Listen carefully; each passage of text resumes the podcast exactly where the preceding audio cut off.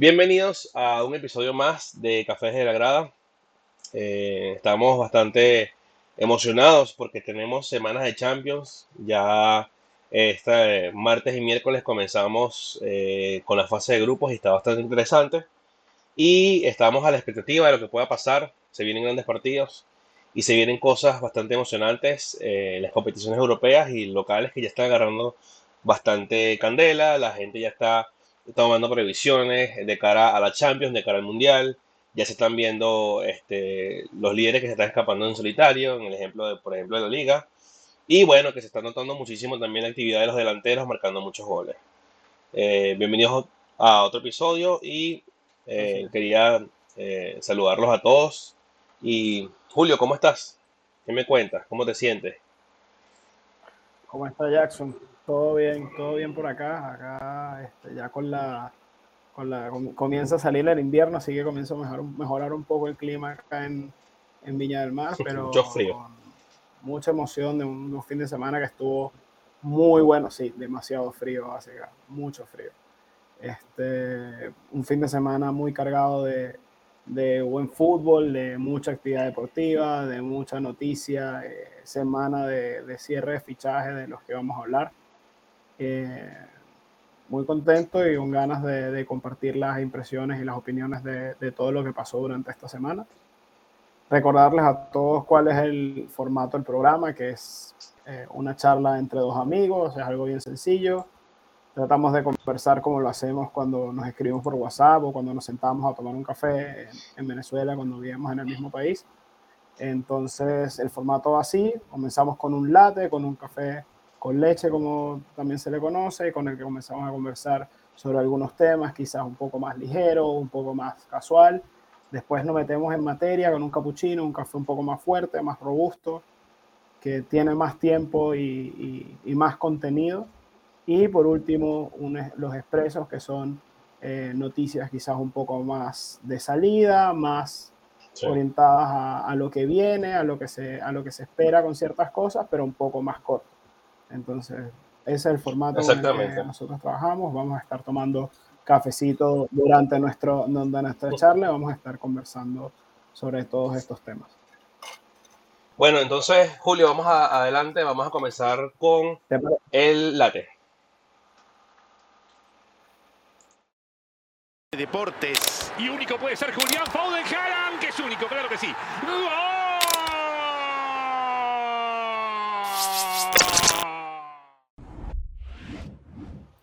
Bueno, comenzamos con el late. Eh, hoy está eh, cargado bastante de la liga alemana, que vamos a estar comenzando sobre nuestras expectativas de esta liga, que bueno, que para muy pocas personas es atractiva. Eh, si hablamos de las cinco grandes ligas, fácilmente puede estar en la cuarta, puede ser la, la, número cuatro en el escalón del top 5, pero que no deja de sorprendernos porque es una, una liga bastante física, donde hay equipos que también compiten bastante fuerte en Europa y básicamente es también una escuela de grandes jugadores de muchos países que están alrededor de Alemania. Eh, y bueno, tenemos al, gran, al gran Bayern de Múnich que tiene 10 años ganando el título local, pero también hay otros equipos que, que, que, le hacen la pelea, ¿no? Tampoco es el único, pero bueno, queremos también conversar sobre, sobre esta liga eh, en este episodio. Eh, Julio, vamos a hablar principalmente de cuatro equipos que, bueno, que son los más conocidos y, posiblemente que sean los más eh, candidatos ¿no? a, competir localmente y también a participar en las competiciones europeas. ¿Tú tienes algo que comentar al respecto? Sí, bueno, partamos por decir que, bueno, la liga alemana, como dices tú, es la cuarta eh, en el top 5 europeo, sobre todo en interés a, nivel Europa, para, el público sudamericano no, no tiene tanto interés porque no, no es una liga tan visible es una liga que deja de ser atractiva a partir de que el Bayern es capaz de dominar por 10 años con mano de hierro y que nadie este, ni siquiera se le acerque, ahí deja de ser un poco deja de ser atractiva.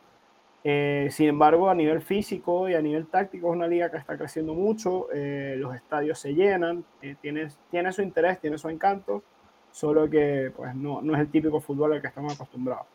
Eh, la expectativa, como siempre, es que el Bayern domine, no, no se percibe un equipo que sea capaz de, de realmente toserle en el largo plazo. ¿no? Además, es una temporada que para, los, para la liga alemana va a ser como la temporada, las temporadas de siempre, porque ellos en diciembre suelen parar y reinician bien entrado enero eh, otra vez su actividad. Así que para ellos va a ser bastante parecido por, tema clima, por temas clima. Ellos vuelven a paran la temporada, vuelven a hacer la temporada, vuelven a comenzar.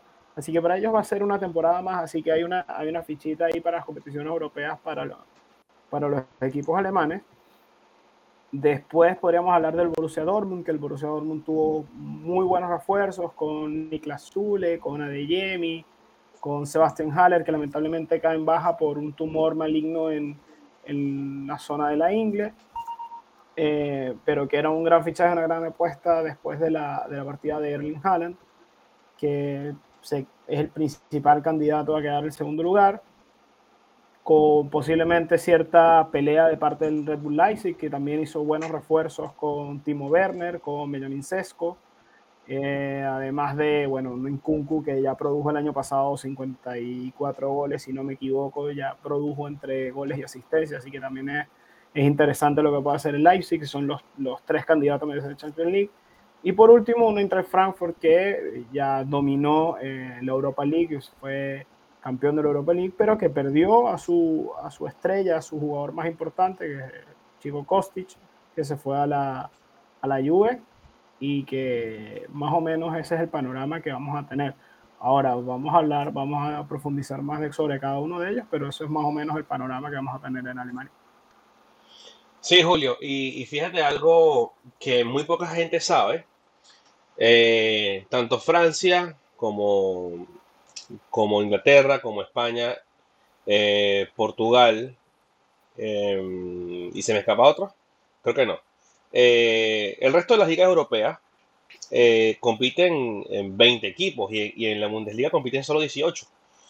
Tienen, tienen menos cargas de partidos, eso los hace estar mm. de cara a las competiciones europeas tal vez un poco más frescos. Sí, son dos partidos, eh, perdón, dos rivales, que son cuatro partidos y que evidentemente eso pesa, como dices tú, cuatro partidos caben en un mes, ¿ok? Si, si juegan uno cada fin de semana.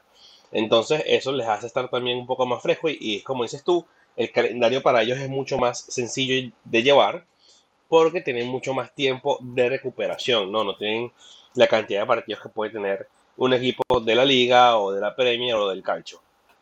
Este, siguiendo en la línea que dices tú, bueno, este, Para nadie es sorpresa eh, el, nivel que tiene el Bayern. Eh, como bien dices, bueno, ya no, ya no cuentan con Lewandowski, pero eh, incorporaron a, Sadio Mané esta temporada, que es un jugador que también le va a dar bastante vértigo, más del que ya tienen con los jugadores de velocidad que posee este equipo. Este, con Nabri, con Sané, ahora Mané. Vamos a ver un Bayern mucho más rápido, tal vez no sé si más efectivo, porque al tener una persona, un jugador como, como Lewandowski de cara al arco, que, que, cualquier eh, balón lo convierte en un remate asombroso y hace unos golazos increíbles, tal vez pierdas un poco de efectividad, pero eres mucho, eres mucho más eh, volátil, mucho más impredecible en, en, relación a la velocidad de juego, ¿no? Y eso le puede mucho más dinámico. sí, mucho más dinámico. Y este puede que, el, resto de los equipos se, aprovechen. Digo yo, no, estoy hablando yo aquí imaginando un, posible escenario. Eh, de tal vez en la falta de efectividad que no vas a tener con Lewandowski, este, y el resto de los equipos pueden aprovecharse de eso y sacar empates eh, o inclusive victorias, ¿no? Que el Bayern tampoco es que gana todos los partidos en la temporada, siempre suele haber uno o dos partidos escandalosos donde pierden donde nadie se lo espera y siempre el segundo y el tercero se le acercan, ¿no? Y le van pisando los talones.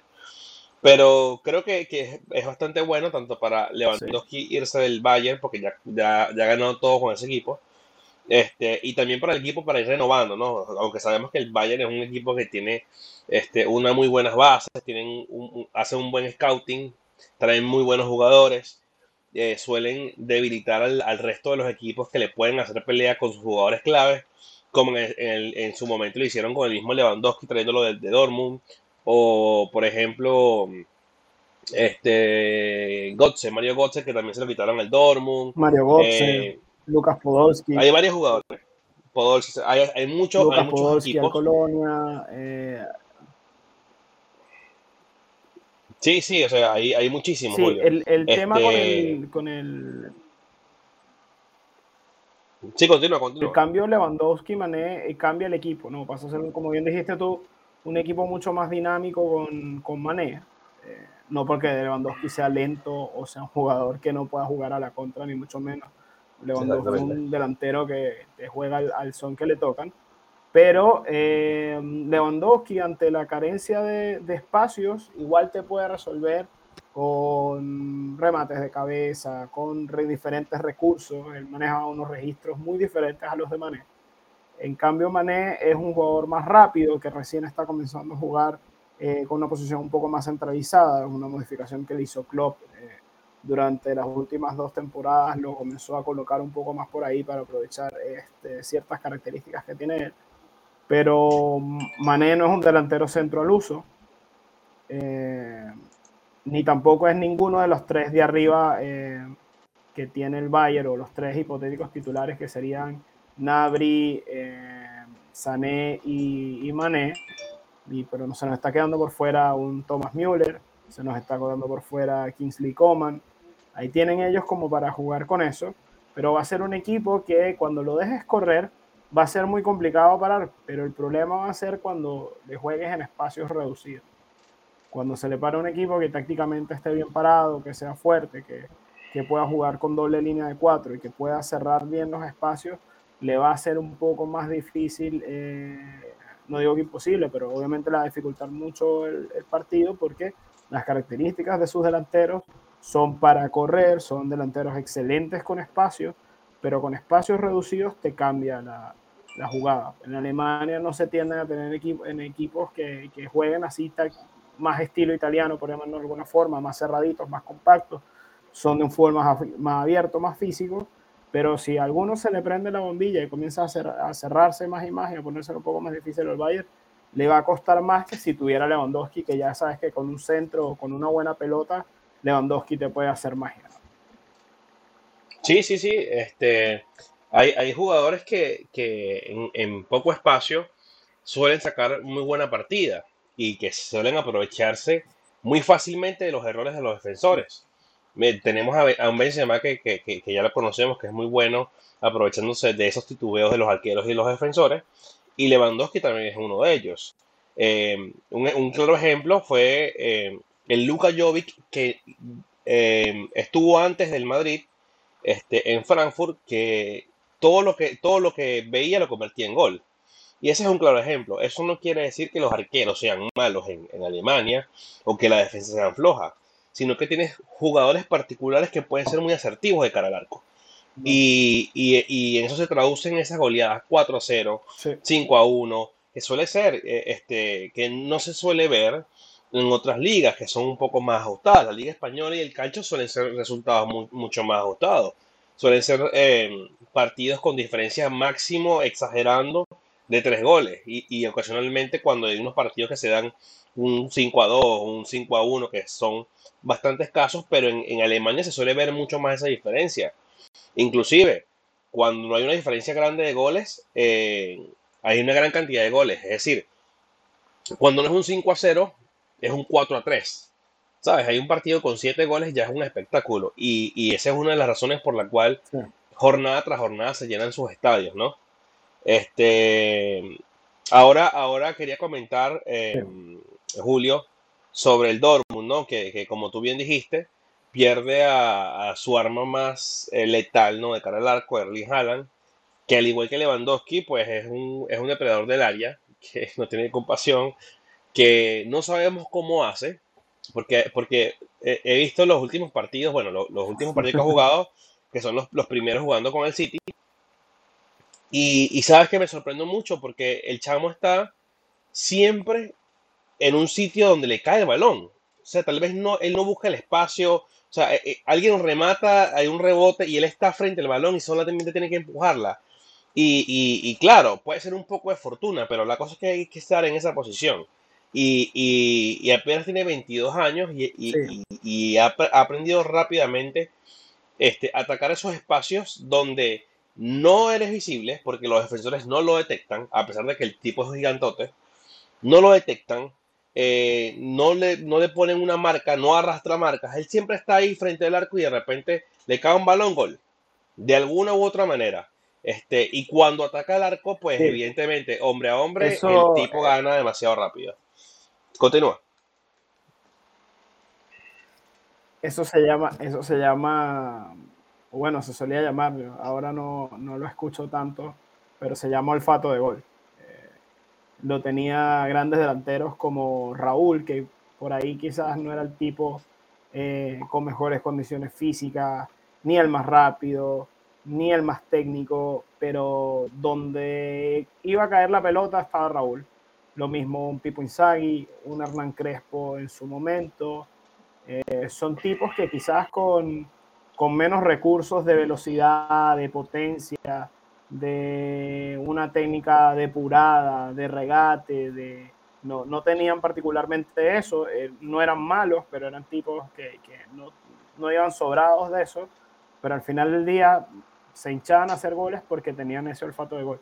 Haaland lo tiene y además lo complementa con una capacidad física extraordinaria, con buena técnica a pesar del tamaño, con potencia, con velocidad, con inteligencia. O sea, Haaland estamos hablando de palabras mayores.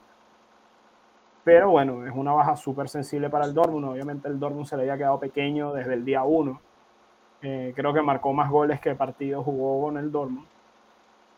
Y el Dortmund obviamente es una baja súper sensible. Eh, eso era básicamente asegurarse el segundo lugar y quizás tener las esperanzas para un resbalón del Bayern le, le pudiera ayudar a, a, quizás aspirar al primero, que no lo consiguen desde hace unos cuantos años.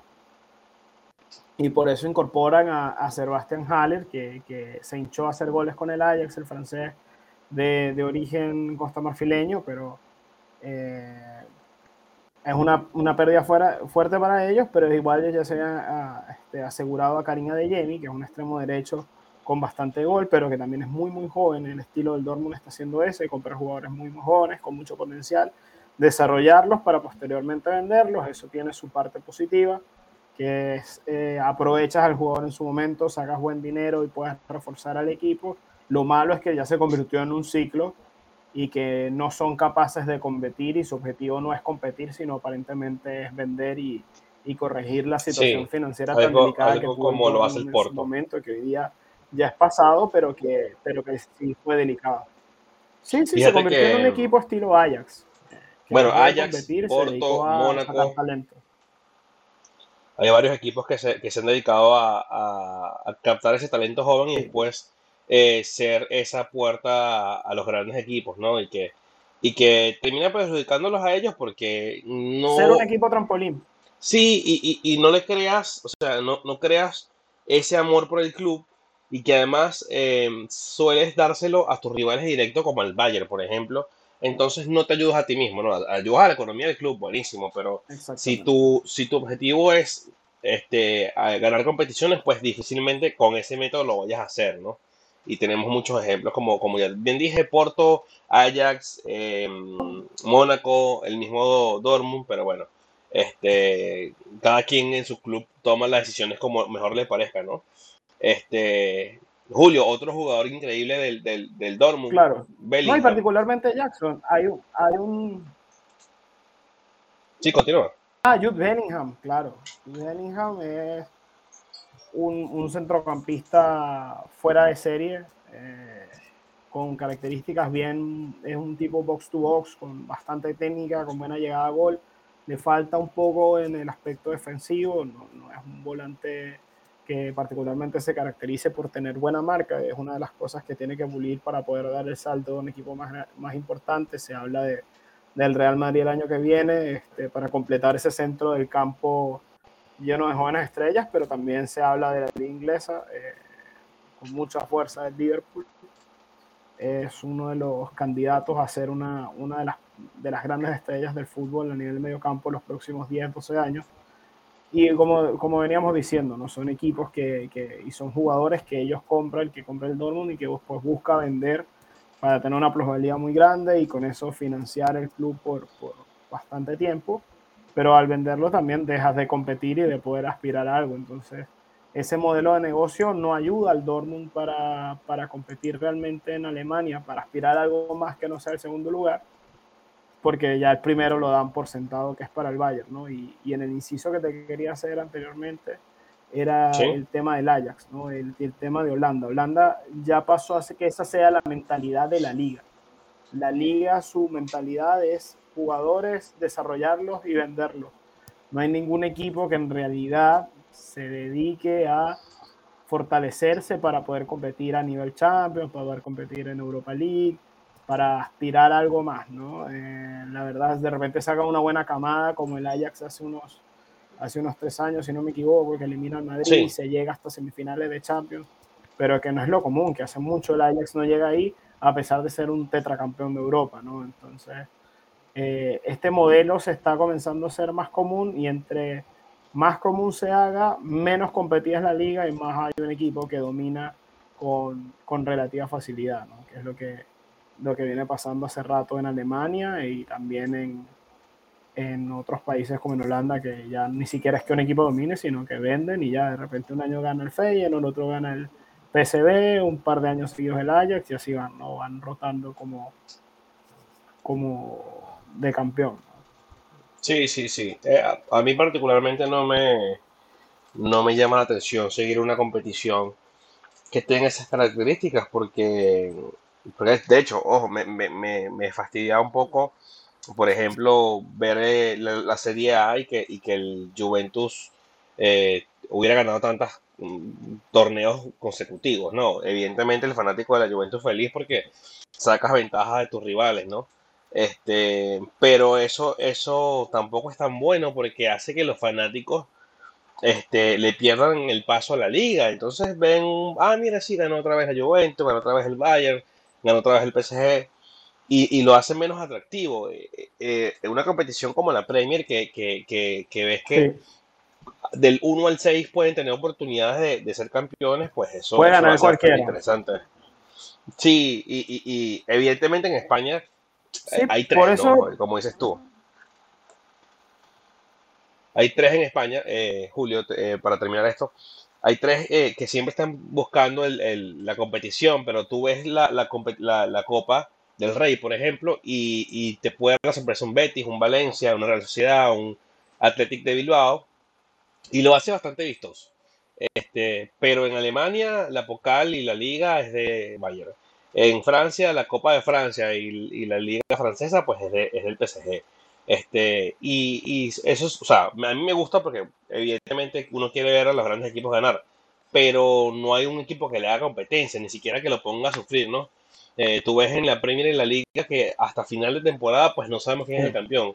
Muy pocas veces sabemos que el campeón va, va, va a serlo, sino hasta la última jornada. Entonces lo hace un poco más interesante que le falten eh, cuatro o cinco jornadas, pues chévere, pero hay competiciones donde hay seis y siete jornadas, que son prácticamente dos meses de competición, donde ya sabemos cuál es el campeón. Y el resto de equipos se desanima, ¿no? Entonces lo que hacen es luchar para no descender. Y entonces hay, un temita que, bueno, que, que da para, para conversar larga. Sí, eh, bueno, recordar que el Bayern ha sido un equipo que ha salido campeón en marzo. Eh, que lo hizo la, primera temporada de Pep, que estuvo después básicamente dos meses, ocho partidos, una cuestión así sin competir y eso lo mató a nivel de Champions. Por ese año lo, el Madrid lo manda fuera en Champions League porque el Bayern venía cero ritmo de competición. Si lo, de verdad, el Bayern ganó la liga en marzo, así que no tenía ningún interés por la liga. Y, y, eso que pasó en Italia le ha hecho mucho daño eh, también se dio por un tema circunstancial, la, la, la mala gestión del Milan este, posterior a, al año 2005, ahí comenzó el declive después de, de, esa Champions contra el Liverpool, creo que ganaron una después, un par de años, también contra el Liverpool la final, pero después de ahí comenzó a verse un Milan que vendió a Kaká, que tuvo problemas con Berlusconi, que se fue Galliani, que cambió todo el modelo de negocio, llegaron jugadores que no eran los indicados por un equipo de la talla del Milan, que el Milan, pues obviamente es un un equipo gigante. El Inter también, que tuvo eh, años bastante flojos, posterior a la, a la Champions conseguida por, por Mourinho, esa que tenías a Snyder y todo, y esos jugadores. Después, después tuviste eh, una Lazio que también bajó mucho el nivel, la Roma también. Le diste oportunidad al Napoli de surgir, eso sí tuvo positivo, que el Napoli se metió ahí en, en la pelea pero cuando yo estaba, quizás hace unos, hace unos años, cuando yo era niño, tú, el calcio, que era lo, lo, mejor que había a nivel de liga, tú tenías a una Roma que estaba Francesco Totti, que estaba Batistuta en su momento, que tenía un equipazo, después veía Lazio con eh, Piojo López, Hernán Crespo, Gaisca Mendieta, Simeone, Poborski, Pavel Nedved, era un equipazo la Lazio. Me irse a la era un tema complicado y jugaba Champions Lazio. Después tenías la Juve, que siempre tuvo buenos equipos, con Del Piero, con Sisu en su momento, con Edgar Davids, Thierry Henry también. Eh, y tuviste muchos equipos. Bueno, hay que hablar del, del, del Milan de, de Ancelotti con, con, el famoso esquema del arbolito Navidad, con Kaká, Shevchenko. O sea, veías el calcho y habían pedazos de equipo. Bayo también estuvo en su momento. Y hoy día el calcio eh, ha perdido mucho interés también porque los equipos han bajado. imagínate que estuviéramos hablando de una Champions con los equipos de Inglaterra como están, los equipos de España como están, los, el Bayern, y le agregas a, a, un Milan, a un Inter y a una Juve como eran hace quizás 10, 12 años atrás, y estamos hablando de, de una competición totalmente diferente a la que es ahora. Ahora tienes ocho equipos o seis equipos que sabes que van a ser los que pueden ganar la Champions. Los demás no. Fíjate que antes, antes cualquier equipo que participó en una competición europea y tenía que competir contra Inter, contra Milan, en Italia, eh, sabía que era muy difícil conseguir la victoria en Italia. Era o derrota o empate. Y, y eso no es secreto para nadie, porque además ellos eh, han sabido eh, desarrollar muy bien a sus jugadores en, la defensa y los equipos italianos siempre se han caracterizado por recibir pocos goles. Entonces, eh, por más que tuvieras, por ejemplo, un Morientes y un Raúl en su buena época, un Ronaldo, un Zidane, un Figo, en tu equipo, este, difícilmente le ibas a poder hacer tres goles a un Milan, a un Inter, a una Juve, ¿no? Este, una Juve que, que, en defensa estaba blindadísima a, a, un Bufón en su mejor época, este, que a pesar de, después de muchos años sigue siendo un buen arquero, este, eh, un Milan con Maldini, eh, por ejemplo, con Cafú, eh, un Inter con, con Walter Samuel, por ejemplo, con Zanetti, este, difícilmente le ibas a poder hacer un gol, ¿no? O sea, hay grandes defensores que, que, nos dio el calcho, por ejemplo. Este... echando la vista atrás, Jackson, un equipo que quizás no fue tan, o un par de equipos que había en Italia que quizás no fueron tan exitosos a nivel Europa, pero que sí, que sí hacían mucho daño cuando competían. Tenías un Parma con, con Verón, con Sensini, con Milian Turam, con Crespo cuando estaba joven, con el Tino Asprilla. Em, por ahí se me están escapando algunos y si alguien tiene memoria seguramente me va a matar, pero tenía un equipazo el Parma. Eh, Después tenías una Fiore con Bati, con Rui Costa, con Edmundo, con Dilivio después que llegó de la Juve. Tu, Pella Mijatovic también estuvo en la Fiore. O sea, tú te acuerdas de los equipos italianos y tenían eh, miedo. planteles espectaculares. Todos tenían estrellas súper importantes y hoy en día no es así. Daba miedo, daba miedo jugar con un equipo italiano. Por eso la liga italiana fue tan dominante por mucho tiempo era una liga eh, muy, muy buena de ver. Hoy en día no es lo mismo. Y por esto mismo que venimos hablando, ¿no? Porque la, caída de los demás equipos y el dominio total de la liga eh, arruinó de alguna forma la emoción que tenía el calcio. Sí. Claro, después se llenó de escándalos, el Mojigate y todo esto que hubo después. Sí. Bueno, Julio, para terminar con el tema de y después lo que sí te quería acotar, como para terminar de cerrar el capítulo. Sí, dale, continúa, continúa. Cerrar el capítulo de Alemania, yo veo un RB Leipzig que tiene una mentalidad diferente al Dortmund. Eh, si algo tiene estos equipos este, que vienen de esta franquicia Red Bull es que son ganadores, son equipos que, que, están buscando crecer, que entienden los procesos, que, que, van buscando ganar y van, van mejorándose, que su foco no está en vender, su foco está en hacerse cada vez más, más competitivos y, y van a tener comenzar, van a tener a comenzar a tener más, mucho más peso. Y creo que el RB Leipzig es firme candidato este año a ser segundo ahí, ahí con el Dortmund y a, a, comenzar a pelear en un par de años con el Bayern a disputarle el título, porque esa es la mentalidad que tiene sí. Eh, particularmente la empresa de, Red Bull.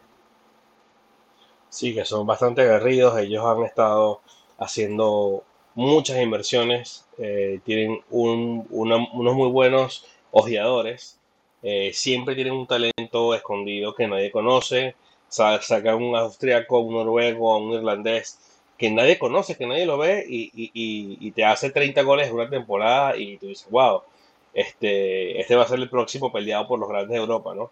Este, y, ejemplos hay muchísimos, ¿no? Este, sí. eh, por ejemplo, el, el Leipzig eh, con Dani Olmo, increíble. Este, cuando estaba Savitzer hasta hace un par de temporadas, si no me equivoco, que Savitzer llegó al Bayern. Eh, tenía un equipo increíble. Este, bueno, y, y, y, para qué alargar esto, ¿no? Con el tema de los, de los, de los equipos Red Bull. Este, y bueno, tenemos, como dices tú, eh, un Eintracht Frankfurt que, sí. que, viene de campeonar en Europa, que viene de hacer una buena competición, que, que, que muchos fanáticos, pues, eh, estuvieron acompañándolo en su travesía europea, que ya la gente se dio cuenta que, que en, el, que en, en Alemania también hay una fanaticada fuerte este, de un equipo tal vez que no tiene tanto renombre. O sea, vamos a, vamos a compararlo con, con los equipos, por ejemplo, de otros países que, que, tienen su fanaticada, pero que no te van a viajar 10.000 o 20.000 aficionados a un partido en un, un, un jueves, ¿no? Difícilmente que vaya a ocurrir eso, ¿no? Pero que, que supieron sí. meterle miedo a muchos equipos grandes en Europa, ¿no?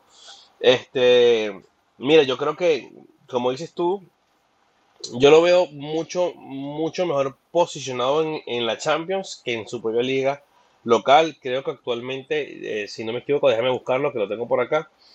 Eh, están de onceavos, claro, apenas van cinco jornadas, ¿no? El, el Leipzig está de noveno, este, sí. el Dortmund de quinto y el Bayern de primero. Ojo, esto es sin sumar el puntaje de esta jornada que termina hoy domingo 4. Este, que las posiciones han cambiado un poco. El Dortmund ya está en segundo, sí. arriba del Bayern que tiene un punto menos. El Frankfurt está de 10 y el Leipzig ahora de 11, ¿no? Este, sí, hay otros equipos que hacen competencia, ¿no? Que, que, les ponen resistencia a estos equipos en su propia liga, pero pasa también en España, pasa también en Inglaterra.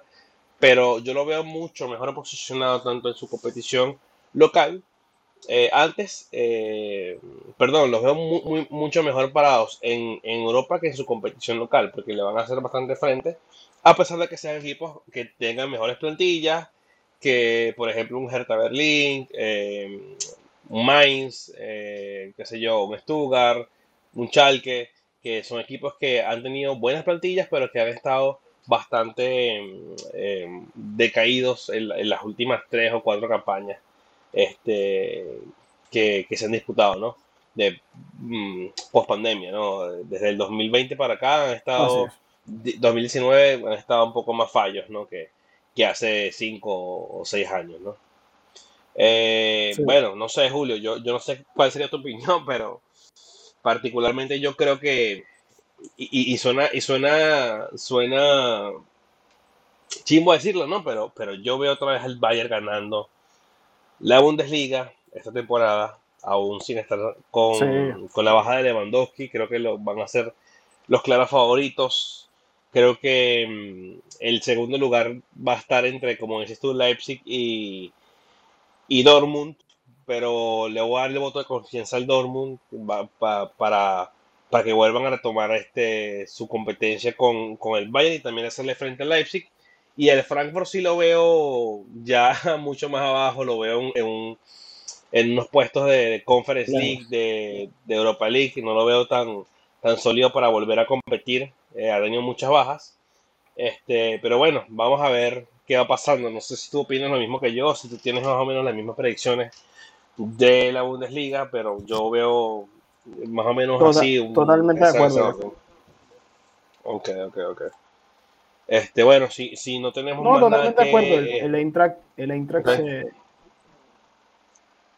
Sí, continúa, continúa. el, el Eintracht con la baja de, de Kostic y, y con como obviamente pasa también han salido otros jugadores, un equipo que pues tuvo una buena campaña el año pasado, pues ahora tiene que refrendarlo, pero obviamente salen jugadores, salen jugadores de, de la plantilla. Cuando, cuando un equipo pequeño, pequeño a nivel de comparado con los más grandes, ¿no? Pero el Eintracht es un equipo histórico de Alemania. Cuando un equipo pequeño tiene una buena campaña, por lo general queda desarmado, se van alguno que otro jugador importante y la campaña siguiente le cuesta, va a jugar Champions League, eso es bien, eh, es bueno para ellos a nivel financiero, pero les va a exigir bastante, eso va a hacer que seguramente en Bundesliga no tengan los mejores resultados, no es un equipo con una plantilla particularmente amplia, así que sí, seguramente Eintracht va, va- va- va a sufrir este año en, en Liga, en Champions seguro va a ser un papel digno, no, no creo que, que le alcance para llegar lejos, pero sí como para demostrar lo que tiene y yo creo que con Alemania son pocas las, las predicciones que, que uno puede hacer más allá de las obvias. No, no, no se ve como una posible sorpresa, eh, ni a equipos históricos de, como el Wolfsburgo, el Werder Bremen, que, eh, el Borussia Mönchengladbach, que, que también es un equipo histórico de Alemania, pero no se ve en panorama a alguien que realmente pueda hacerle ni cosquillas al Bayern por ahora en el corto plazo. Quizás en el largo el, el Leipzig podría ser el, el segundo en disputa, ¿no? Sí, sí, totalmente de acuerdo contigo. Bueno, Julio, entonces em, vamos a tomarnos un café y pasamos a al capuchino. Vamos. Vinicio, Vinicio, Vinicio. ¡Gol! ¡Gol!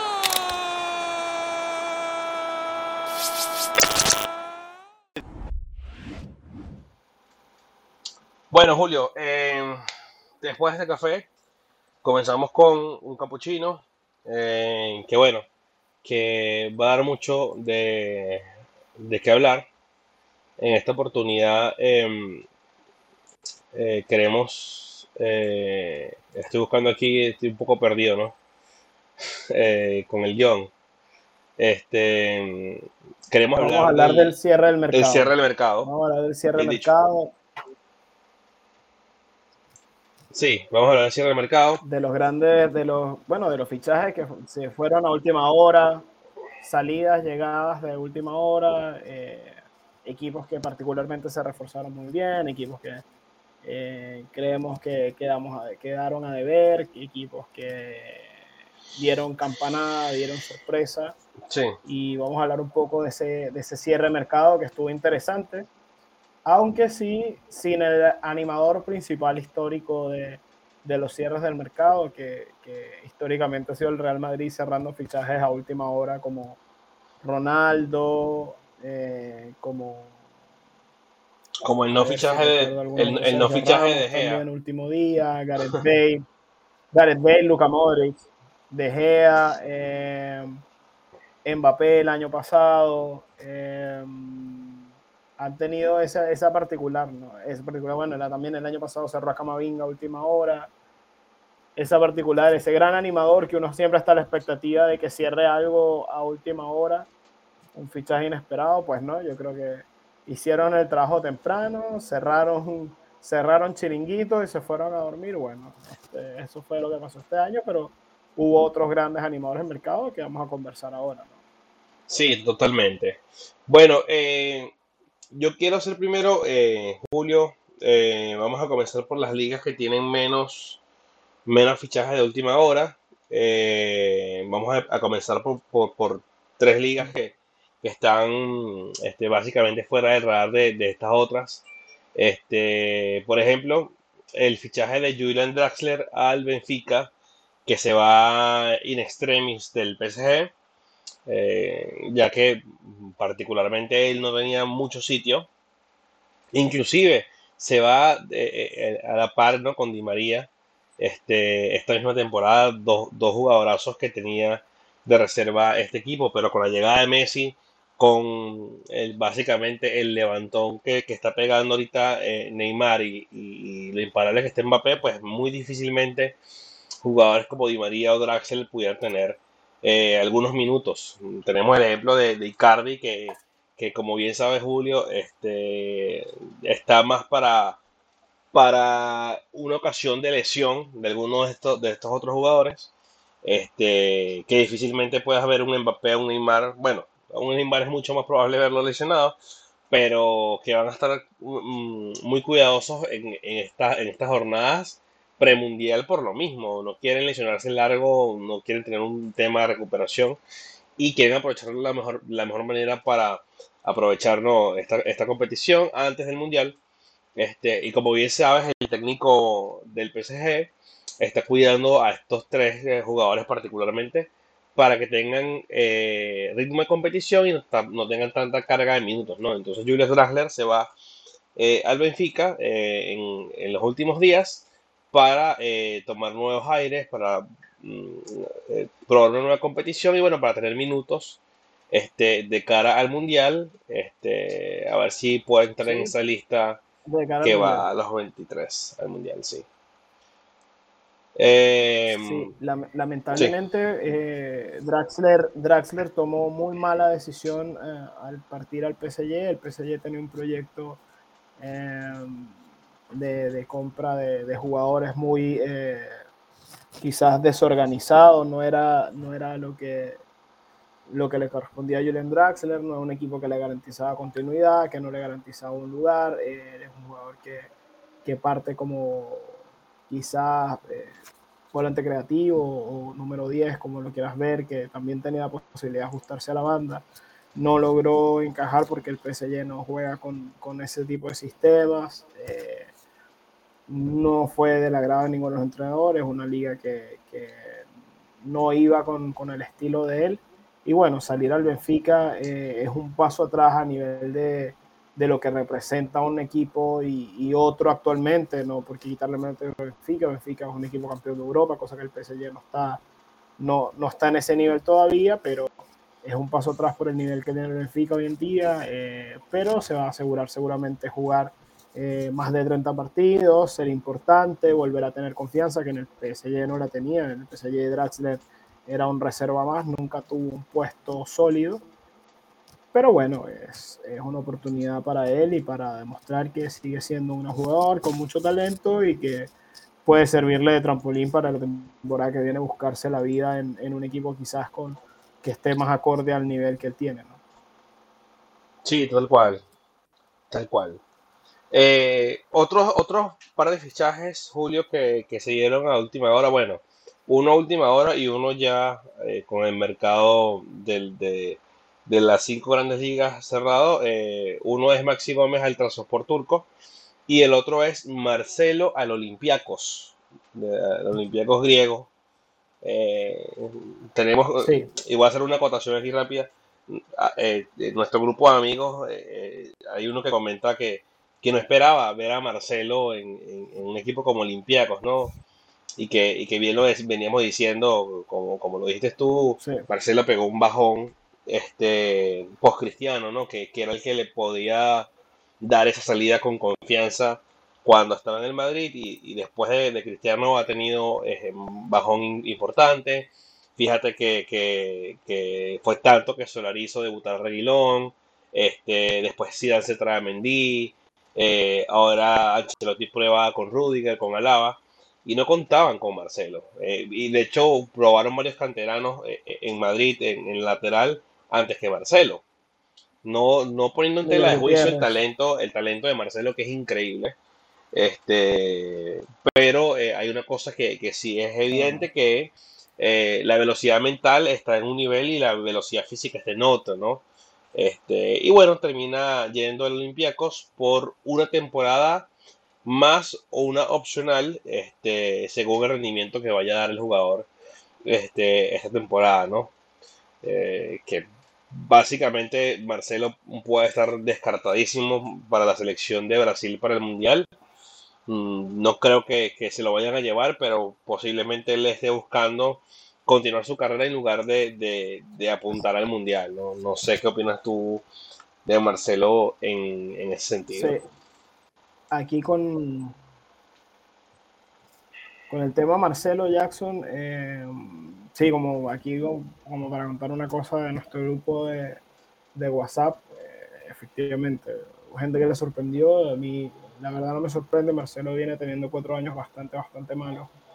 Eh, y cuando me digo malos, no, el año pasado quizás fue el peor en cuanto a minutos, pero que tú veías que no era el mismo jugador, que las piernas no le respondían igual, que su cabeza, como bien dijiste tú, quiere hacer una cosa y el cuerpo no responde igual, no tenía la misma agresividad, igualmente no tenía la misma frescura hacia adelante, aunque pues, de calidad siempre Marcelo va, va sobrado, ¿no? Un tipo con un guante en la pierna izquierda, que además tiene una capacidad para regatear increíble, eh, una leyenda de- del Real Madrid, el jugadorazo, pero que tiene cuatro años en un declive. eh, novias no le faltaron en su momento, hoy en día pues no estuvo escaso hasta cerrado el mercado, no consiguió con quién jugar. Un equipo como el Olympiacos es un equipo que se ha caracterizado por tener este tipo de jugadores. En su momento tuvo a Rivaldo, por dar un ejemplo, un jugador que ya estaba, Rivaldo de 40 años, algo así, firmó por el, por el Olympiacos, ya no era el mismo jugador. Eh, y Marcelo también ya no está para jugar de lateral izquierdo, no tiene ida y vuelta, eh, por lo menos no en una línea de cuatro, en una liga competitiva.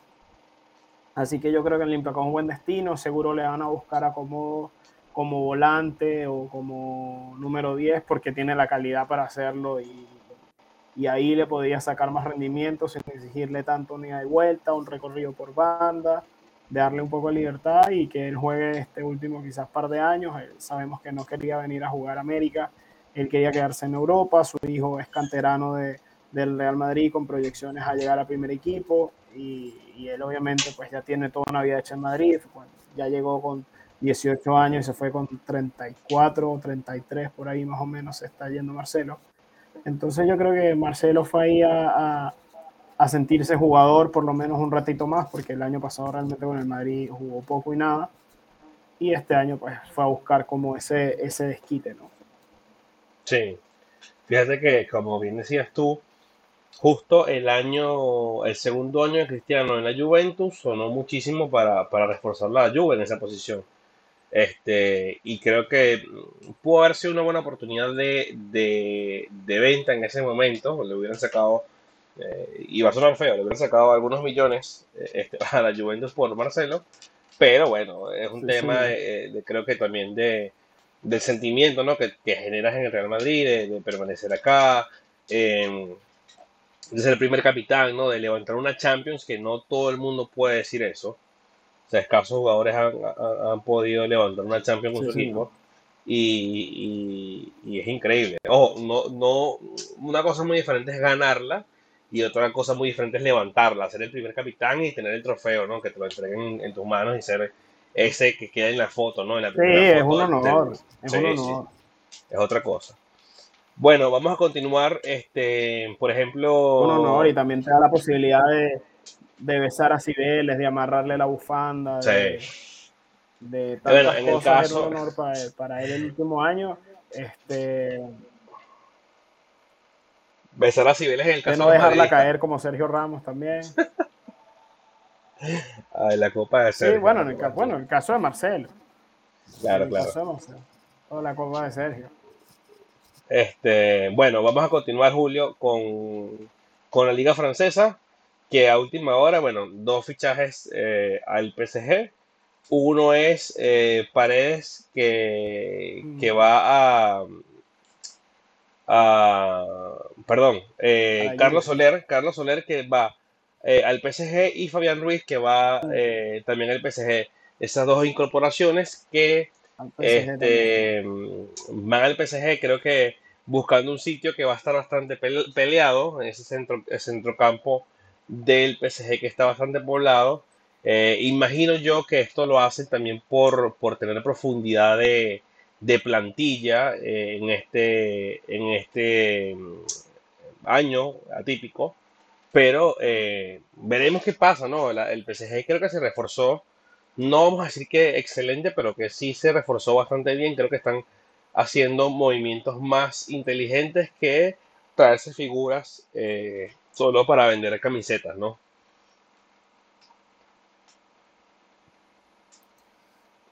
Sí, ya ahí hay que, hay que decir una cosa, ¿no? El PSG eh, con, la, con la, el primer fichaje que hacen es retener a Mbappé. Eso es el, el fichaje uno.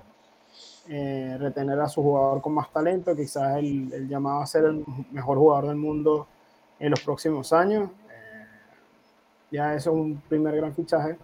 Segundo gran fichaje fue la traída de Luis Campos como director deportivo. Salieron de Leonardo y Luis Campos le buscó un entrenador quizá con más eh, mano izquierda para manejar la plantilla, con, con, un concepto táctico diferente al de Pochettino. Necesitas un entrenador eh, quizás más, eh, más pragmático y menos estilista.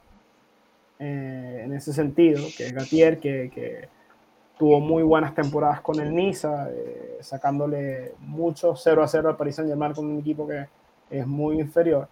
Y el Paris Saint Germain este año, sus refuerzos fueron buscando, como dices tú, la profundidad de la plantilla y mejorar el medio campo, que quizás había sido uno de los talones de Aquiles del Paris Saint Germain, porque necesitas un medio campo que pueda hacer la doble función de atacar y de defender bastante bien, porque a los tres monstruos de arriba, no te van a compensar ninguna de tus carencias de la mitad de la cancha. No son tipos particularmente trabajadores de hacia atrás. No tienes un Mbappé que haga un retroceso, no tienes un Messi que haga un retroceso, no tienes un Neymar que haga un retroceso. Son jugadores que ya están eh, en un nivel ofensivo muy alto y donde ellos ya han aprendido a regularse y donde sus energías la van a concentrar de media cancha hacia adelante. Olvídate de que van a volver. Entonces ellos tuvieron que profundizar en eso. El año pasado... Eh, el gran generador de fútbol era Berratti, acompañado quizás por Danilo como, como escolta, como volante de marca, un Di María que también se tirara a la mitad de la cancha a tratar de, de, subir balones, pero cuando te ibas a Europa no podías jugar con Di María y ya te, ya te cambiaba un poco el esquema, ¿no?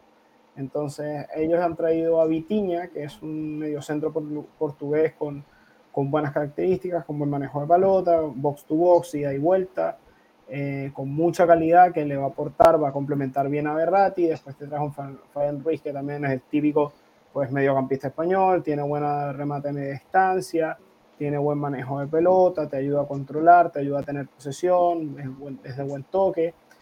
Y traes un tipo más dinámico como Renato Sánchez, que más va y viene, que tiene otras características. Eh, que incluso se ajusta a las bandas, es un tipo bien, bien diferente a lo que venía manejando y te traes un Carlos Soler que, que es más estilo media punta, que te da media punta o, o enganche, eh, más en ese estilo, no digo que sea un enganche puro, que te van a ayudar a darle eh, otras variantes y manejar otros registros a un equipo que eh, se va a ver forzado en muchas situaciones a, a, reforzar la mitad de la cancha cuando el partido se le ponga complicado o una vez que agarre ventaja porque defensivamente son muy frágiles, por eso también pasaron a jugar con, con línea de tres y dos carrileros y están buscando cómo hacer una estructura defensiva más sólida para poder darle soporte a los tres de arriba. Sí, totalmente. Creo que el PSG va a tener un, equipo mucho más completo. Eh, resaltando también, haciendo el trampolín de, de, Francia a Italia. Paredes deja el PSG y se va a la Juventus. Eh, también fue un, un, movimiento de última hora que ya se venía, venía sonando, ¿no? Y va, va posiblemente acompañar en, en, en, ese equipo plagado de, de, jóvenes estrellas como Chiesa, como Blajovic, este, hacerle compañía a Pogba también, este, y, y, y, iremos viendo también la evolución ¿no? de, de, este, de, Paredes, que llega cedido, si no me equivoco, a la Juventus, eh, caso similar al de Sergino Dest, que llega al Milan también de última hora. Como bien dice él, le tocó decidir su futuro en, en, en 24 horas, ¿no? De dejar el Barça, que para él eh, era un sueño jugar, ¿no? Que, como, como, lo dijo él, que desde pequeño su sueño era jugar en un equipo como el Barça. Eh, pudo estar dos temporadas aquí y eh, ahora está este, probando en un equipo como Milan, que viene recuperando, este, su, su poderío en Italia y en Europa y, y vamos a ver si, si calza bien este, Dest en, en Italia y Paredes en, en, en Italia también, pero en la Juventus. Sí, ahí Paredes es un jugador que yo creo que, que calza perfecto en lo que es la Juve. Creo que es un, es un acierto fichaje. No digo que sea el mejor jugador del mundo ni el mejor centrocampista del mundo como, como, como refuerzo, pero sí creo que es una pieza interesante, más con la, elección, con la lesión de Pogba. Te va a dar un, un jugador que también maneja buenos registros en la mitad de la cancha, que comenzó como número 10 y ha ido retrocediendo con, con el paso de los años, ha ido aprendiendo tácticamente mucho. Creo que va a ser positivo para él porque en Italia eh, como mediocentro va a tener que va a ser más duro defensivamente, pero mejor tácticamente, más inteligente, le va a dar muchas cosas a Paredes y yo creo que el beneficiado va a ser la selección argentina y, y Paredes como jugador porque va a manejar otros registros. Eh, y Serginho de Stan Milan, creo que el Milan ha demostrado en los últimos años con compras de, de jugadores que por ahí eran descartes de, de, equipos grandes, como el caso de Teo Hernández, dándole oportunidad, trabajándolos y, y haciéndolos jugar una buena cantidad de minutos y con, y con paciencia te pueden resultar en fichajazos, ¿no? Teo Hernández hoy en día es uno de los mejores laterales izquierdos de ofensivos que hay y el Madrid se lo básicamente se lo regaló al Milan porque no le servía, no les gustaba, eh, se veía muy flojito, el tipo era indisciplinado y bueno, llegó una disciplina diferente. Lo fue a buscar Pablo Maldini, que no es poca cosa que te vaya a buscar Pablo Maldini, uno de los mejores laterales izquierdos de, de la historia del fútbol, te va a buscar, es el director deportivo, es un tipo con buen ojo, con mucha inteligencia, que jugó muchos años al fútbol y si él te va a buscar y él te dice que confía en ti, cree en ti y apuesta por ti, pues obviamente el jugador lo va a refrendar con buenas actuaciones en la mayoría de las veces. ¿no? Así que yo creo que Cerdiño es, no creo que va a llegar a ser un lateral top, pero sí creo que es un buen refuerzo para para el Milán y sí creo que le pueden sacar partido a un jugador que tiene unas características interesantes, pero que por ahí le falta el orden táctico que, que en Italia sobra, ¿no? Sí, sí, sí, totalmente de acuerdo. Eh, bueno, y eh, el, lo, el, último día de la Premier también estuvo bastante agitado. Eh, varios movimientos, unos que estuvieron a punto de darse, otros que no se dieron. Eh, pasando, como, como, hablamos de la Juventus, que, que, que sale Zacaria y llega el Chelsea de, de última hora. sí, sí, no, pero de la Juve, de la Juve al Chelsea este que, que, muchos pensaban que Zacaria ah sí de la Juve al Chelsea llega, sí, llega Zacaria que bueno mucha gente apuntaba que, que iba a ser un fichaje eh, que podía estar fácilmente cinco años en, en, Italia pero aparentemente con la llegada de Pogba este y este este esta llegada que, que iba a darse de paredes pues posiblemente no iba a tener espacio este en, en en Juventus y termina yendo a Chelsea, este, junto con otro que tuvo una buena temporada con el Barcelona y bueno, está ahora probando ¿no? este, en uno de los, de los rivales directos de su ex equipo, este, como lo es Aubameyang, que también llega al Chelsea, eh, ahora va, a tener que eh, jugar unos partidos posiblemente incómodos ¿no? contra la afición Goner que que difícilmente les pueda perdonar esto a Aubameyang. Eh, que bueno, que se comenta muchísimo porque él tiene tatuado en, en, en un brazo eh, ese día de la presentación con el Arsenal, ¿no? ahora vamos a ver qué tal, qué tal se desenvuelve esta sí. relación allá en, en, Inglaterra. Sí, acá, eh, bueno, con respecto a, a Denis Zakaria, yo creo que es una situación súper rara, ¿no? Porque normalmente es un jugador que acaba de llegar a la Juve. Eh, un fichaje para este año para la Juve y venderlo porque llegó como agente libre y sacarle rendimiento económico a este jugador fue bastante raro. Alcanzó a jugar dos o tres partidos con la Juve y se le veía, se le veía muy bien. Yo creo que era un acierto para la Juve para darle solidez a la mitad de la cancha y, y, y no, sal, y decidieron venderlo, cosa que me extrañó mucho porque sobre todo se acaba de llegar, hemos visto pocas veces movimientos así. Eh, me recuerdo Ayala cuando sale de Valencia, ficha por el Zaragoza y el día siguiente ficha por el Villarreal y al día siguiente amanece en el Zaragoza, una cosa así, súper raro. Eh, de Michelis también ya presentado, hizo toda la pretemporada con el Atlético de Madrid y el día antes de empezar la temporada se fue al City. Eh, son movimientos que, que son similares, que son, es raro, es raro, ese movimiento a mí me llamó particularmente la atención. El Chelsea también cerró a última hora a Wesley Fofana por casi 90 millones de euros, un pedazo central. Eh, con futuro francés, pero creo que es sobrepagado, muy, muy sobrepagado, que se lo sacaron al Leicester, que tiene al, Chelsea de hijo con las ventas, le, le, cobra cualquier dinero por los jugadores.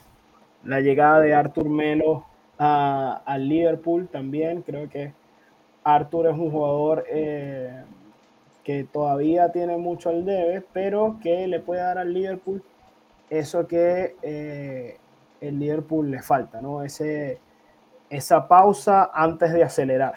El Liverpool es un equipo muy vertical que se lanza muy rápido y ahora necesita hacer circular más la pelota, los equipos se le van cerrando más, lo dejan correr menos y se le van complicando cada vez más los partidos.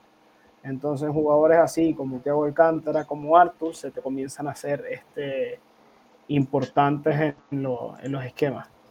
Aubameyang, bueno, eh, creo que es un acierto del Chelsea, es el tipo de delantero que, que que va con el estilo de lo que está jugando Thomas Tuchel, que, que es un estilo bien vertical, bien físico, con un delantero que, que, sepa caer a banda, que sepa llegar a gol y que sea versátil, cosa que quizás Lukaku es un, un 9 muy 9, hoy en día con su, con su corpulencia, con su tamaño, te da otras cosas que quizás no era lo que necesitaba el Chelsea, que todos pensamos que se iba a hinchar a hacer goles, pero no le fue tan bien y Aubameyang ya demostró que la cuestión en el Arsenal era un tema personal, que fueron problemas con Arteta lo que lo sacaron de Arsenal, pero que no fue un tema de rendimiento en sí, porque lo que llegó al Barcelona se hinchó a hacer goles, hay que decirlo. O sea, yo, yo creo que el Barcelona acierta con el fichaje de Lewandowski, pero quizás no hubiese sido mi primera opción teniendo a Aubameyang y pudiendo reforzar otras líneas que quizás estaban más críticas o pudiendo medir por Bernardo Silva, pero que, que es más joven y me da más años que Lewandowski.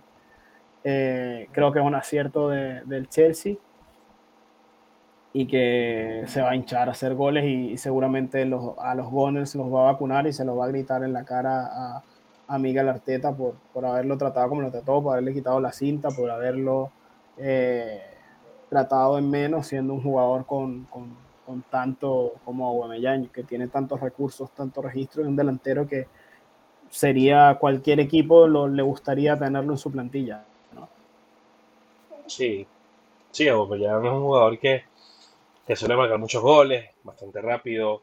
Este, bueno, sabemos poco, bueno, yo, yo particularmente lo, lo que puedo saber de, de su paso por Arsenal eh, y sus complicaciones con Arteta eran temas de, por temas de, disciplina, ¿no? Ser un jugador eh, que llegaba tarde a los entrenos, que salía de fiesta, bueno, cosas que, que, que, difícilmente yo pueda decir que lo sé porque no, no, lo viví, ¿no? Pero es lo que se, lo que se comenta, ¿no? Puertas afuera.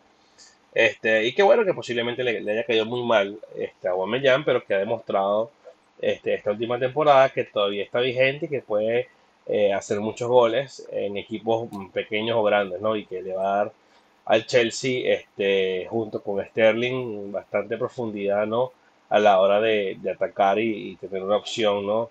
De, de, delantero, ¿no? Y que, y que también toma el número 9 que todo el mundo le huye en el Chelsea y lo lleva con bastante orgullo después de la salida de Lukaku y de Morata que fueron los últimos el número el número X para el Chelsea sí. de Lukaku Fernando Torres Crespo tantos delanteros que lo usaron y no y no le fue bien con ese número ¿no? sí sí sí Creo que inclusive eh, Por otro lado, pues el United, el United hasta Giroud, sí. Eh, Anthony, el nuevo refuerzo del Manchester United, extremo derecho zurdo, brasileño, eh, muy estilo brasileño, muy de floritura, muy de gambeta. Debutó hoy, marcó gol, un jugador con mucha calidad. la gran base ofensiva que tenía el Ajax la temporada pasada pero que también creo que sobrepagó, pagó muchísimo dinero por Anthony, creo que es un jugador que tampoco eh, era para pagar lo que pagaron, pero pagar 100 millones de euros yo creo que habla un poco la desesperación de, del United, que se dejaron 200 millones de euros en dos jugadores, uno eh, que va de salida, como es Casemiro, que se dejaron 85 millones, queda en total el montante de traspaso con, con Real Madrid, 72 más 3 en variantes, y eh, 100 millones por Antonio Ajax también es una exageración. No creo que, que, sean la solución al United, pero sí que lo van a reforzar. Antonio es un buen jugador, pero 100 millones de euros me parece muchísimo dinero por él. Vamos a ver cómo le sale a, a Ten por lo menos ya hoy marcó. Sí, ya dio el, el primer paso en su debut, me está marcando y, que eso también es importante, ¿no? Ir midiendo, pero como dices tú, Julio, el United en los últimos cinco años, eh, sin ser exagerados, ha hecho gastos supremamente altos este, por incorporaciones, Maguire, Barán, eh, bueno, y, y, y, para de contar, ¿no? También se, se, incorpora al United el arquero Dubravka, que en teoría eh, viene a ser eh, arquero suplente de De Gea, pero eh, no sabemos si Ten Hag tenga planes, ¿no? Para este arquero, si se le De Gea, ya viendo lo que nos está contando, ni siquiera para Luis Enrique en la selección, ya porque ya un, un, un Simon le pasó por al lado este, le estará buscando posiblemente reemplazo ¿no? con Dubravka, no sabemos, no, no, no conozco a este jugador, no puedo decir, mira, si lo he visto y es buenísimo o es malísimo, pero seguramente Ten Hag tiene planes, ¿no? Este, al traerse a este arquero y de esta forma, ¿no? En, el último día de mercado de fichajes. Eh, sí, Martin Dubravka era el portero del Newcastle United, un portero, eh, si no recuerdo mal, esloveno o eslovaco, tengo ahí la duda. Es un portero eh, muy espigado, es típico portero de la zona de los Balcanes, seguro al corte, eh, muy bueno para los penales. Eh, quizás va por ahí ese estilo holandés de, tener un portero para, para penales y otro para jugar los partidos, como, como hizo Van Gaal en, varias ocasiones. Eh, no creo que tenga para competir la ADG hoy en día, pero sí tiene lo suficiente como para pensar que si De Gea no está rindiendo, puedes meter a Dubravka en el arco y no te, vas, no te estás pegando un tiro en el pie. ¿no? Es un portero seguro, no es extraordinario, pero es un portero seguro. Es un perfil, más o menos para que lo tengas en vista, Jackson, es un perfil Diego López. Okay, okay, okay. Va por ahí ese tipo de portero, seguro. No es extraordinario, pero es un portero que no te va a hacer blooper todos los fines de semana. No es un portero que te va a meter en dificultades, que se va a meter en dificultades él solo. Es un portero bien, bien seguro. Es un portero, como te digo, estilo Diego López. Ok.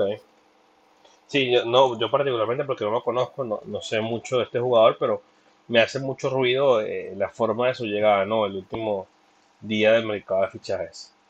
Eh, bueno, y para terminar, Julio, con, con la Premier, sí, eh, gana Gueye, que llega del PSG al Everton, y Kurzawa, que también llega del PSG al Fulham. Eh, mm.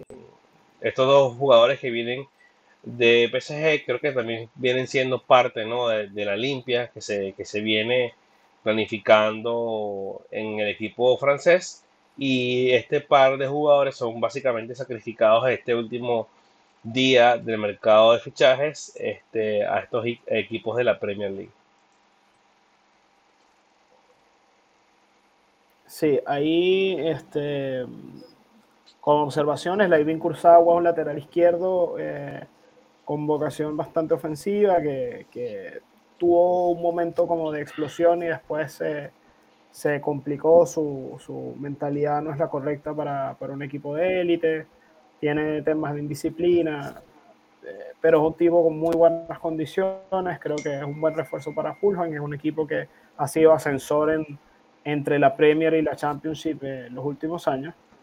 Y Gana Gueye vuelve a su equipo que fue el Everton, que de ahí se lo lleva el Paris Saint Germain, es un, un mediocampista de corte defensivo, de pierna fuerte, que viene a reforzar a un Everton que que quiere mejorar lo realizado la temporada pasada y que seguro le va, le va a dar bastante eh, bastante juego al equipo, le va a dar corte y le va a dar solidez en la mitad de la cancha.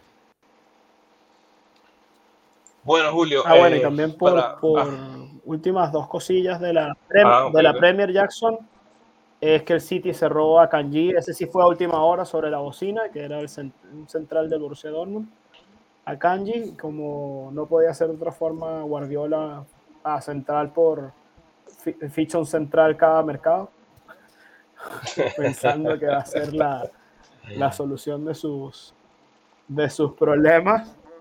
Ya se gastó no sé cuánto en en Rubén Díaz, Laporte, Stones. eh, ahora este, este Kanji. eh, bueno, Eric García, que también lo tenía en su momento. Y eh, por último se reseña el Nottingham Forest, que es un equipo histórico que vuelve a la, a la Premier, que es un equipo bicampeón de Champions League, pero que incorporó 22 jugadores eh, durante el mercado. ¿no?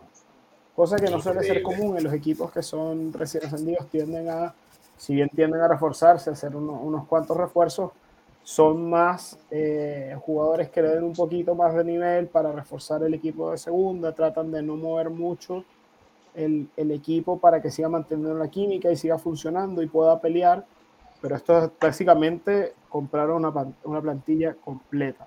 Eh, hay que tenerle ojo ahí al Nottingham porque se reforzó mucho, eh, se trajo jugador, un, el lateral izquierdo del Atlético de Madrid, se trajo a, bueno, intentó con Michi Batshuayi que se cayó a última hora, Jesse Lingard, eh, Cuyate, eh, Sergio Aurier, que era el lateral derecho del Villarreal, eh, se trajo también a Nico Williams, que era el suplente de Alexander Arnold en, en Liverpool, se trajo dos arqueros, Wayne Hennessy y Dean Henderson, que son arqueros de, de mucha trayectoria en el fútbol inglés, no son extraordinarios, pero son arqueros que siempre han estado en primera división.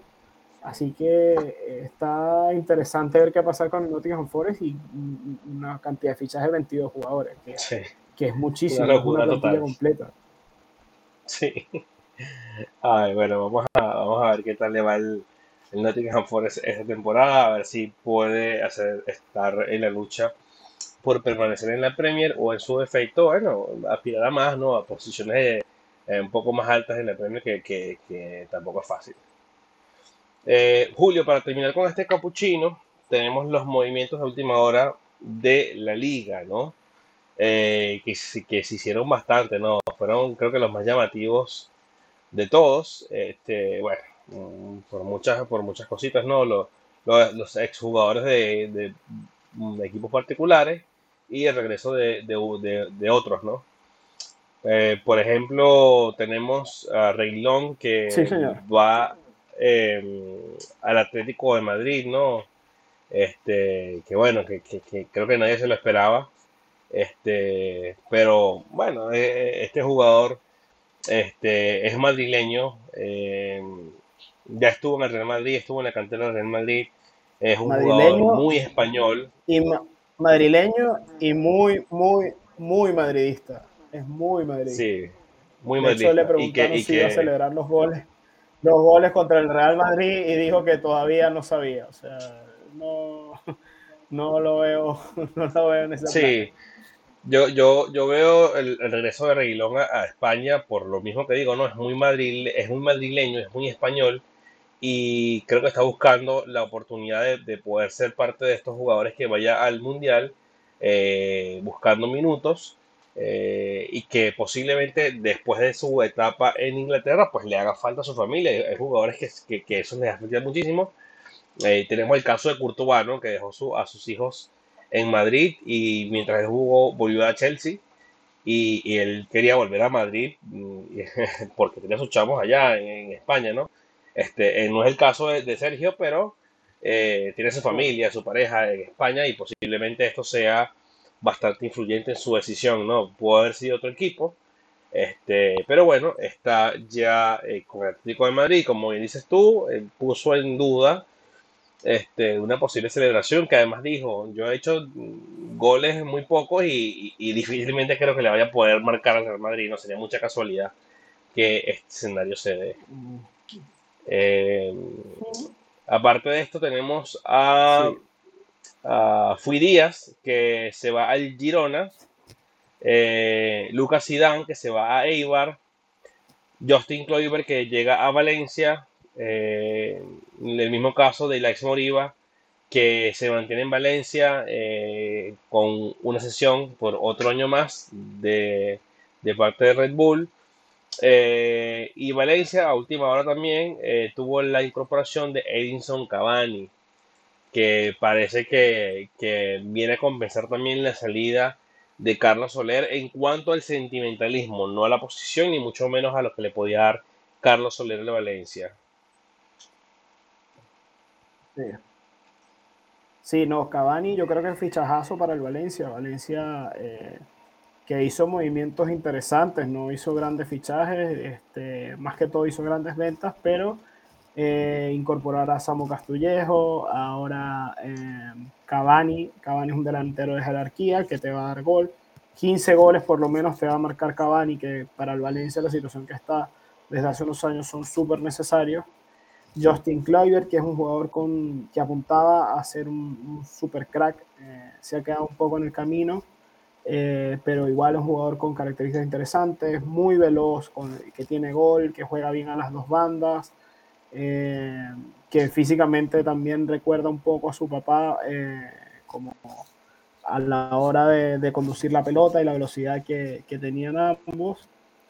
Y Lais Moriba, que es un jugador que, que te da eh, cositas interesantes en la mitad de la cancha, tiene buena pegada media distancia, maneja bien la pelota, es potente, es fuerte, es alto, maneja bien el juego aéreo, así que yo creo que son tres incorporaciones que, que ayudan un poco en Valencia, que está en horas bajas también desde hace mucho tiempo, y que va a ayudar a que el Valencia pueda hacer una temporada este, de, de, puestos europeos, no estoy hablando de Champions, estoy hablando quizás para la Conference o para la Europa League, pero ahí es donde se debería eh, colocar el Valencia este año. Sí, tal cual. Eh, viendo otros movimientos también del mercado, Abde va a Osasuna, eh, Sadik va a Real Sociedad, Martin Bradway va al español, que también eh, acaba de contar que marca gol en el partido de hoy. Eh, y con respecto a Ilax Moriba, eh, participa en el partido de Valencia de hoy, que gana 5-1, pero se va expulsado por doble amarilla. Y bueno, finalmente las incorporaciones al Barcelona, sí, y... como Marcos Alonso, eh, para terminar Julio, para que haga su intervención, Marcos Alonso y Héctor Bellerín que llegan a Barcelona.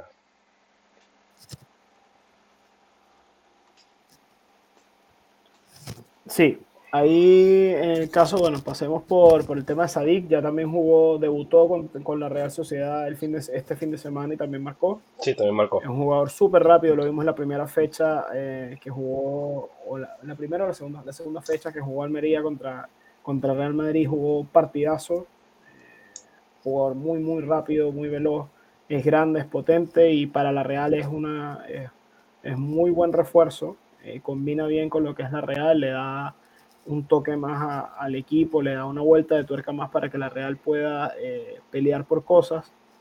Eh, Brad White eh, era un jugador que no era jugador nivel Barcelona, pero un jugador válido para primera división, que tiene buenas características, que tiene buen remate, que es peleón, que deja no deja intentar, que tiene personalidad y que va a venirle bien al español sobre todo para, para, complementar una delantera al español que está buscando este año no descender, tener un José Lu, tener un Raúl de Tomás y tener un Bradway te da una cuota de goles interesante como para no, sí. no estar sufriendo el último día por el descenso. ¿no? Sí. Y eh, de Abde Osasuna, poco vamos a decir, es un jugador que hemos visto realmente muy poco en, en Barcelona, sabemos que es un extremo de buen pie, pero poco más. Y de Bellerín y Marcos Alonso, creo que son dos buenas incorporaciones. Bellerín es un jugador que, que tuvo un buen, buen momento en el Arsenal, después en el Betis también lo hizo bastante bien. No sé, me, tengo la duda si es el, lateral derecho que necesita el Barcelona. Eh, seguro mejora lo que puede hacer Sergi Roberto, de eso no tengo duda, pero no sé si es el nivel de, nivel de lateral que, que necesita un equipo como el Fútbol Barcelona para poder competir. y un Marcos Alonso que está llegando quizás no en su mejor momento, eh, sigue el recorrido de su padre, que fue canterano del Real, pero terminó jugando en el Barcelona. Eh, es un buen jugador, viene de buena carrera en el Chelsea, buenos años también en la Fiorentina, con buen disparo, capacidad de jugar en línea de tres como central, capacidad de jugar en línea de tres como carrilero. Eh, ya lo mostró el año pasado en Chelsea que lo hizo bastante bien, bastante, bastante bien. Eh, ahora, no sé si es mejor que Jordi Alba en este momento. Ahí está mi, mi signo de interrogación porque tampoco, tampoco Jordi Alba hoy en día es la octava maravilla del mundo, pero no, no sé si es el jugador que, que Marcos Alonso va a llegar para ser titular en el Barcelona o, es un refuerzo como para profundizar la plantilla y tengo mi signo de interrogación porque no sé con qué Marcos Alonso nos vamos a encontrar. El Barcelona está dando mucho empuje a, al chico Valdé como lateral izquierdo, tiene bastante rápido, tiene buenas características, pero después a la, a la hora de los hombres hay que ver por quién apuesta Xavi Hernández. Sí, eso hay que, hay que ir viéndolo. Creo que eh, el Barcelona fue eh, uno de los equipos que más se reforzó. Eh, si no me equivoco, son siete movimientos que hizo el Barcelona para incorporar jugadores. Eh, Christensen, Kessie, Kunde, Lewandowski, Bellerín. Siete fichajes y dos libres. Sí, eh, hizo un gran movimiento en el mercado. Dembélé. Sí, hizo un, un muy buen mercado de fichajes. Creo que le están dando profundidad de plantilla a Xavi. Creo que están acomodando el equipo de la mejor forma para ser un poco más competitivo, ¿no? Este, y bueno, como bien dices tú, ya iremos viendo a lo largo de la temporada cómo resultan estos, estos fichajes, si dan el rendimiento esperado, si no dan rendimiento, si, bueno, eh, eso, eso pasa en todas las ligas y en todos los equipos. Este, ir evaluando, ¿no? Hay jugadores que caen muy bien desde el inicio, este, que caen de pie, como Haaland, como Lewandowski, y otros que le cuesta muchísimo más, ¿no? Este, y muchos otros que le cuesta también mucho, mucho más, como el caso de Hazard, que bueno, que, que no ha podido dar pie con bola en el Madrid y muchos otros en otros equipos, ¿no? no toquemos, no, No toquemos, toquemos ese ese tema. por favor, no toquemos ese tema. Oye, acotación ahí a lo que es Marcos Alonso y Bellerín, ambos llegan con eh, una temporada. Ok. Cada una temporada. Buenísimo, buenísimo. Eh, bueno, Julio, se nos acaba el capuchino. Creo que es hora de, de irnos a tomar unos expresos para terminar el capítulo de Hora de ir al expreso. Peligro, se va entre los dos y Mbappé. ¡Gol! ¡Qué barbaridad! de ¡Qué locura! Kylian Mbappé. Duele porque es contra el equipo español, pero es un auténtico golazo.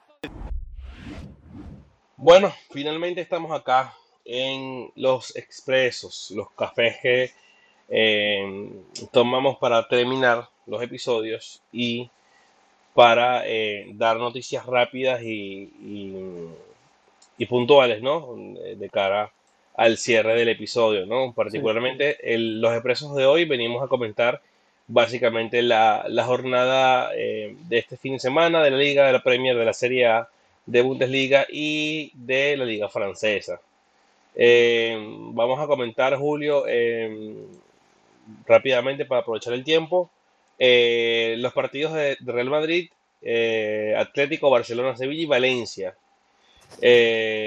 Un Madrid que gana al Betis, un partido bastante peleado, pero que se lleva la, la victoria del equipo de la capital para mantener el liderato este, en solitario de la liga y mantenerse, este, ya ir marcando distancia con el resto de los equipos con este paso perfecto en estas primeras cuatro jornadas, ¿no? Em, además, el empate del Atlético con la Real Sociedad a uno, em, el partido de Barcelona que le gana el Sevilla, que bien lo veníamos avisando, Sevilla venía para jornadas difíciles, este partido como Barcelona no pierde, ahora va Champions a enfrentarse al City y bueno, veremos qué pasa ahí, como bien lo apuntamos este, en el episodio pasado con Lopetegui. Y finalmente el Valencia Getafe, que básicamente es el partido sorpresa de la semana en la liga, donde Valencia golea al Getafe 5 a 1 este, y cada equipo con una expulsión. Ya, vamos a hacer un repaso rápido entonces, Jackson. Eh, el Real Madrid Betis fue un Madrid eh, que nunca se vio descontrolar los partidos, si bien el Betis fue un equipo peleón que se lo jugar de tú a tú, de, sin ningún tipo de, miedo ni estar metido atrás, fue un equipo que se lo jugar bastante al, el partido, pero nunca realmente intimidó al Real hasta que hizo el gol, que fue el primer remate del partido, poco más, este, no tampoco fue que le sobraron las ocasiones al Betis el Real sí, y estuvo muy desacertado de cara a, la, a las definiciones, a terminar de ese último pase, a, a, a, terminar de que la pelota entrara. Y buena actuación también del portero del Betis. Eh, Benzema creo que está en un punto eh, raro de la temporada donde no termina de encontrarse, lejos de mejorar cada jugada, que cada pelota que pasa por sus pies muchas veces la empeora, toma la decisión errada o elige mal el remate cosa que es rara decir de Benzema, pero está pasando.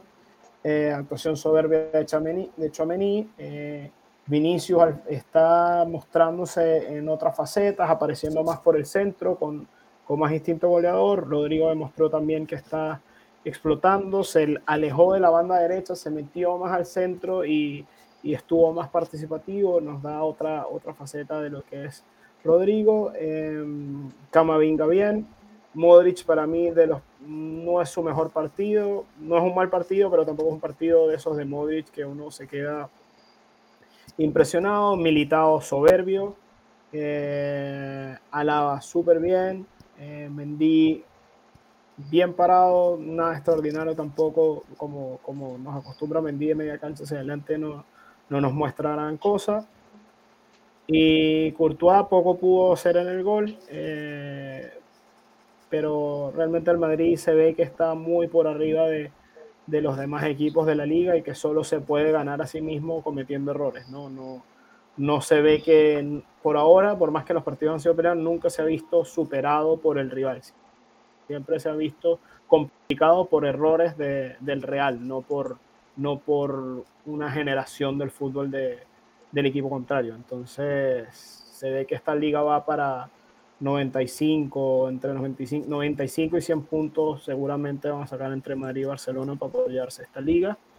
Eh, Real Sociedad Atlético sabemos que son equipos que están súper eh, bien armaditos, no se espera eh, grandes cosas de ellos, sobre todo la Real, a nivel de competir con un equipo grande, pero sí que, que compliquen, así que bueno, cumplió su papel la Real.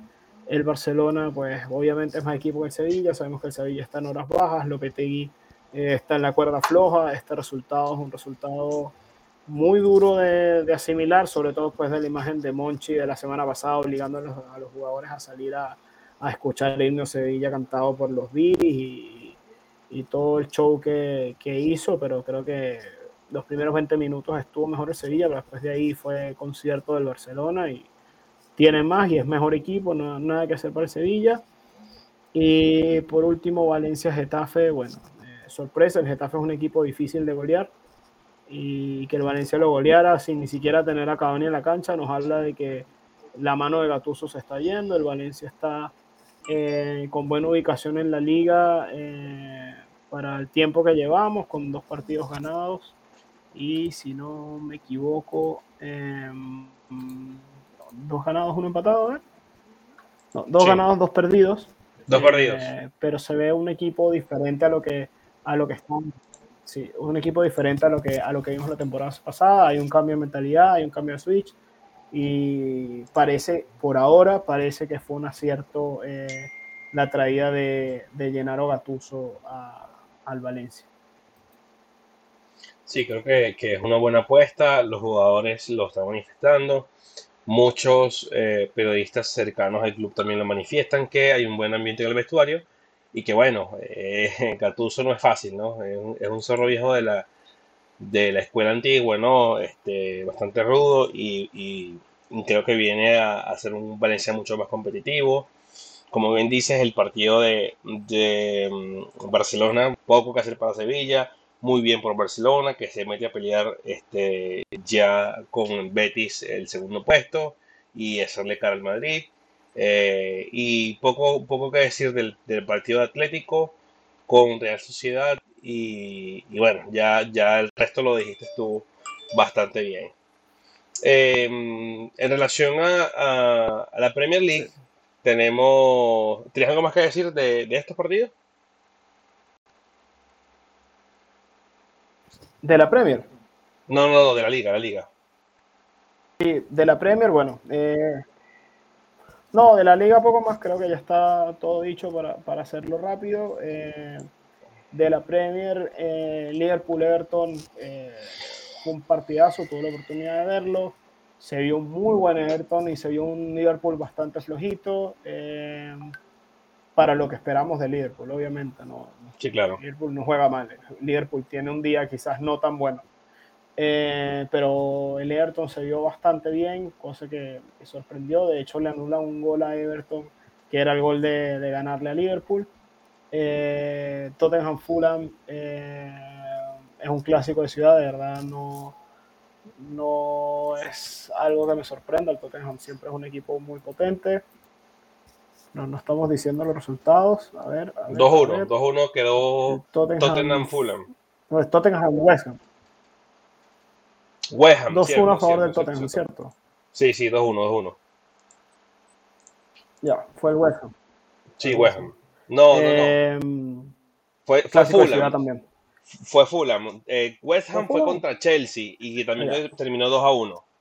También terminó 2 a 1 ese Ah, partido. Ambos partidos terminaron 2 a 1. Sí, bueno, eso es parte, parte del enredo parte del enredo de Londres, ¿no? Tiene, ahí en esta estamos nombrando cuatro equipos que son de Londres, De Londres nada que más. el Sí. mismo día, en la misma ciudad, a la misma hora.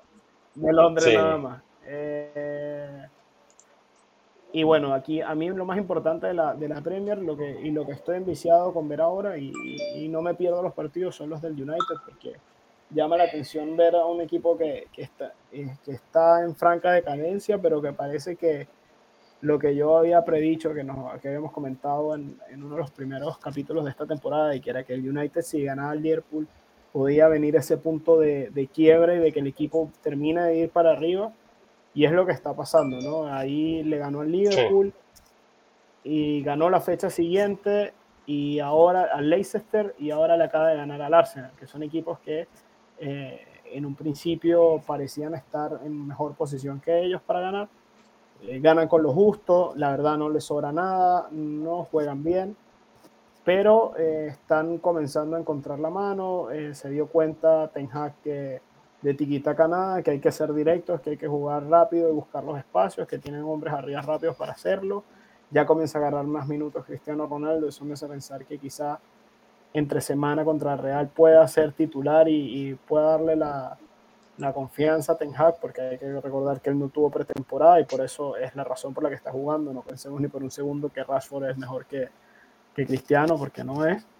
Eh, pero ganarle al Arsenal sí es complicado por lo que venía mostrando Arsenal, por el nivel que está mostrando Odegaard, por el nivel de Gabriel Jesús y que el United le gane y bien ganado, eh, 3-1, eh, demuestra que, que por ahí quizás podemos esperar un United para lo que más o menos teníamos calculado que aspiraba, que fuera un cuarto, quinto puesto, sexto puesto, que se moviera por ahí. Pero si comienza a ganar así y logra mantenerlo, eh, con la integración de Casemiro, con la integración de Cristiano, quizás puedes tener un equipo que, que aspire a eso y un poquito más.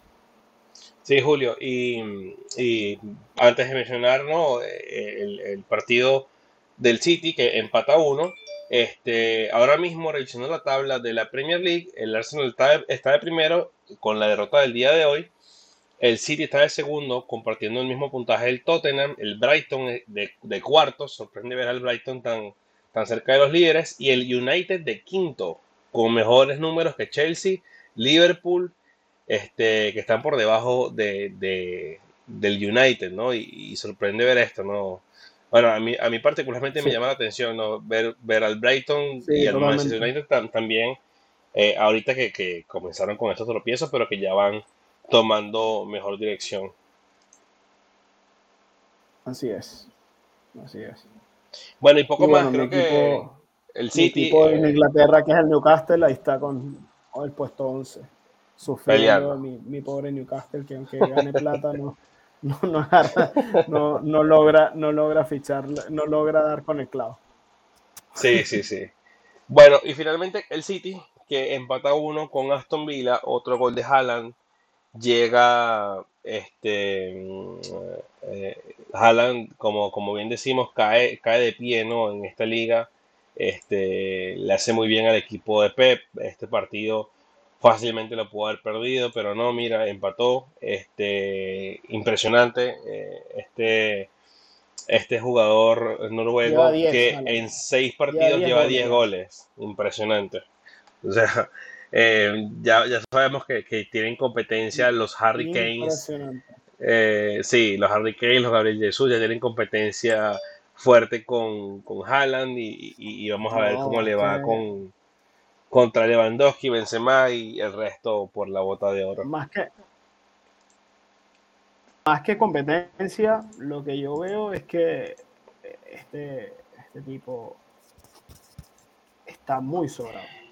Sí, Eh, Sí, además el gol, el gol, el gol si es se un remate sano, loquísimo. eh, es la parte- Sí, no, pero que si se mantiene sano, eh, es difícil que este, que él pueda perder eh, bota de oro o que el City se, no vaya a ganar la liga. Porque eh, Harry Kane, que Harry Kane, que, es el pichichi de la, de la liga inglesa, que marca goles por todos lados y que van cinco partidos y lleva cinco goles, que cualquier otro delantero te lo firma mañana, este otro loco ya tiene 10. Sí, Es impresionante. Sí, sí, sí. No sé cómo, cómo Ya no se no hay puede pensar en, en Erling Haaland como bota de oro. sí, sí, sí, sí, da igual. No hay adjetivo. Está muy por arriba del resto. Muy, muy por arriba del resto. Sí.